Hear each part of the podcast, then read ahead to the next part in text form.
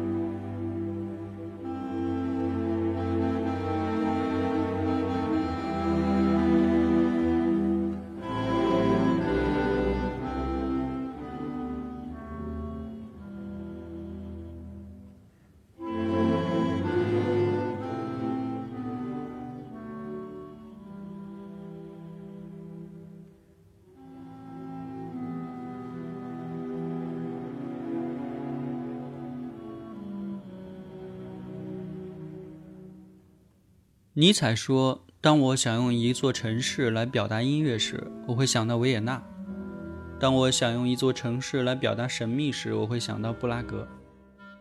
那么，如果要用一个人来表达俄罗斯呢？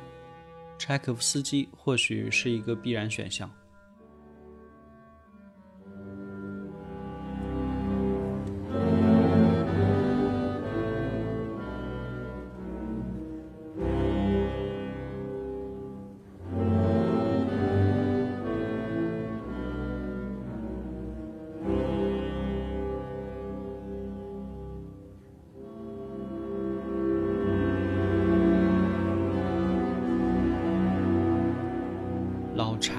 太大了，这个课题太大了。我们是一个短节目，如果我们是一个长播客，我可以坐在这儿聊三个小时或者一下午的柴可夫斯基。但是我们这档节目设定是十几二十分钟，我的办法是闭上眼睛，回忆老柴给我所有的印象细节，然后把他这个人印在我脑子里的第一个具体的画面调出来，也就有了我们今天这期节目。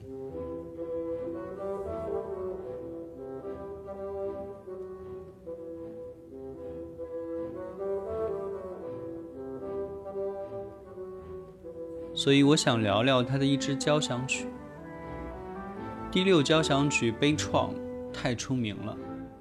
我们不先讲悲怆，我想讲讲他的第五交响曲。老柴其实很有意思的，如果你细心去研究他的最后三部交响曲，其实是可以连起来的。第四交响曲里面，老柴怀疑命运。认识到命运是一个不断逼近的威胁，如同达摩克里斯之剑，永远的在你的头上吊着，折磨着你。第六交响曲是作者最后一部完整的、带有自传性质的交响曲，而且通篇是冷色调。四个乐章分别代表的是青春、爱情、失望和死亡。虽然在象征死亡里面，作者还在向冥冥中的主宰挥舞着拳头。但我们都能听得出来，作者已经做出妥协。尽管他十分的不情愿，但他还是放弃了斗争，不得不走向毁灭。因为无论如何反抗，死亡是必然的结局。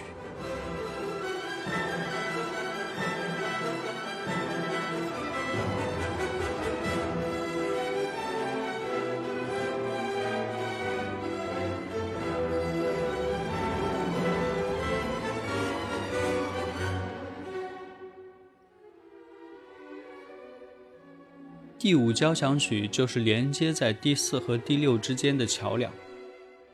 我们在第五交响曲里面，虽然还能听到跟命运搏斗的刀光剑影的场面，但是我们总能略微的感觉到，这部创作于1888年的第五交响曲已经不同于十年以前的第四交响曲了。他的音乐形象已经不再是那个血气方刚、挥舞着拳头的勇士了。此刻的这位勇士显得疲惫、有气无力、衰老了许多。他学会了放手。远的不说，就拿我们本片以第五交响曲开头的影子来说，与充满张力的第四交响曲开头截然不同。不过，交响曲的方向依然没变，那就是希望还是大于威胁。即便是再大的威胁，在无时无刻都存在的威胁，也会在希望的光明和对生活的肯定当中暂时的灰飞烟灭。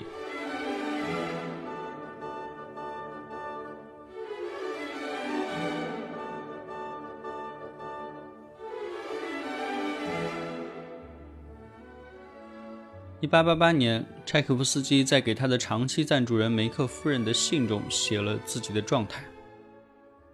我虽然还不是很老，但是已经开始感到年龄的威胁，身体容易劳累，精神也不集中。无论是弹钢琴、作曲，还是夜里读书，都感到前所未有的吃力。读到这儿的时候，我就开始理解为什么这个作品的第一乐章听起来这么的颓废啊。其实，它恰好是作者此时的状态印证。这部作品还会给我一种不祥的预感，或者说是一种悲剧的，或者我们把它叫做悲剧的前戏吧。尽管最后一个乐章有满满的英雄气概，但是你总能感觉到有一个好像不好的东西要来了。这个不好的东西就是作者在五年之后创作的第六交响曲。拿第五交响曲去联想第六交响曲，显然是细思恐极的。它第一乐章的结尾和第二乐章的开头，和第六交响曲的结尾是多么的像。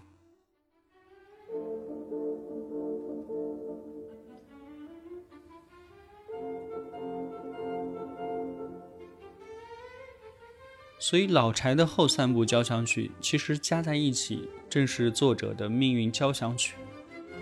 我们不妨把这三部作品连在一起看，每一部交响曲都是一个庞大的乐章。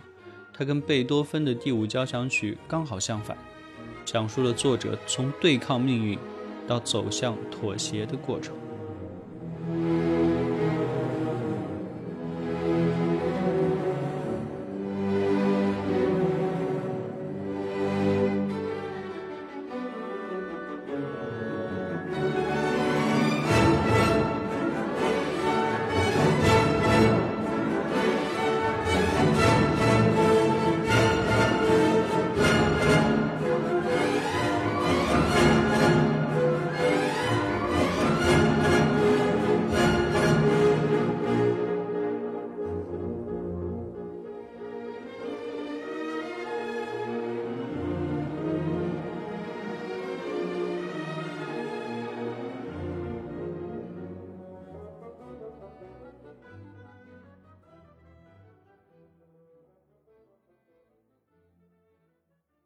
节目的尾声，我还想再放一遍第二乐章。